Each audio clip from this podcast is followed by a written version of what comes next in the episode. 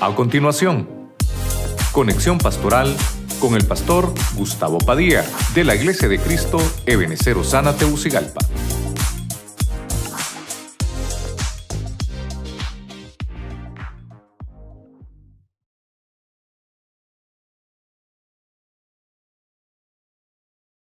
Hemos hablado de la caída de Absalón. ¿Por qué le pusimos caída? Porque nunca trató de buscar el arreglo ni de corregirse.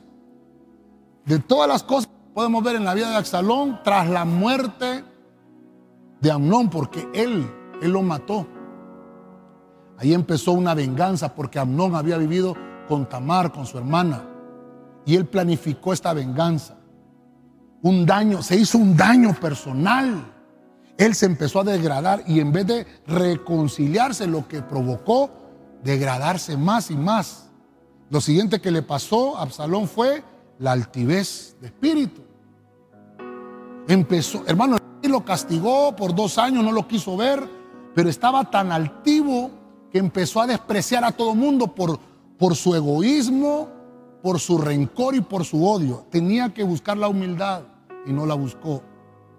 En el punto 3 vimos que empezó a ser irreverente con las autoridades que el rey había delegado y empezó a tener falta de estima con sus semejantes.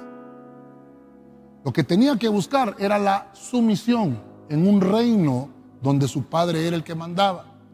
Luego de eso vemos más adelante, según Samuel capítulo 15, del 1 en adelante, que él empezó a autopromocionarse. El autopromocionarse es que por su propio esfuerzo. No era Dios el que lo estaba ayudando, él era con sus propias fuerzas. En vez de dar la ratificación. Todo líder tiene un llamado. Todos tenemos llamados en la iglesia.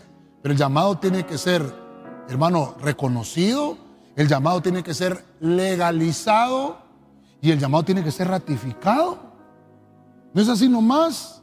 Y él no esperó eso y se autopromocionó. En el punto 5 vimos que se empezó a llenar de rebeldía.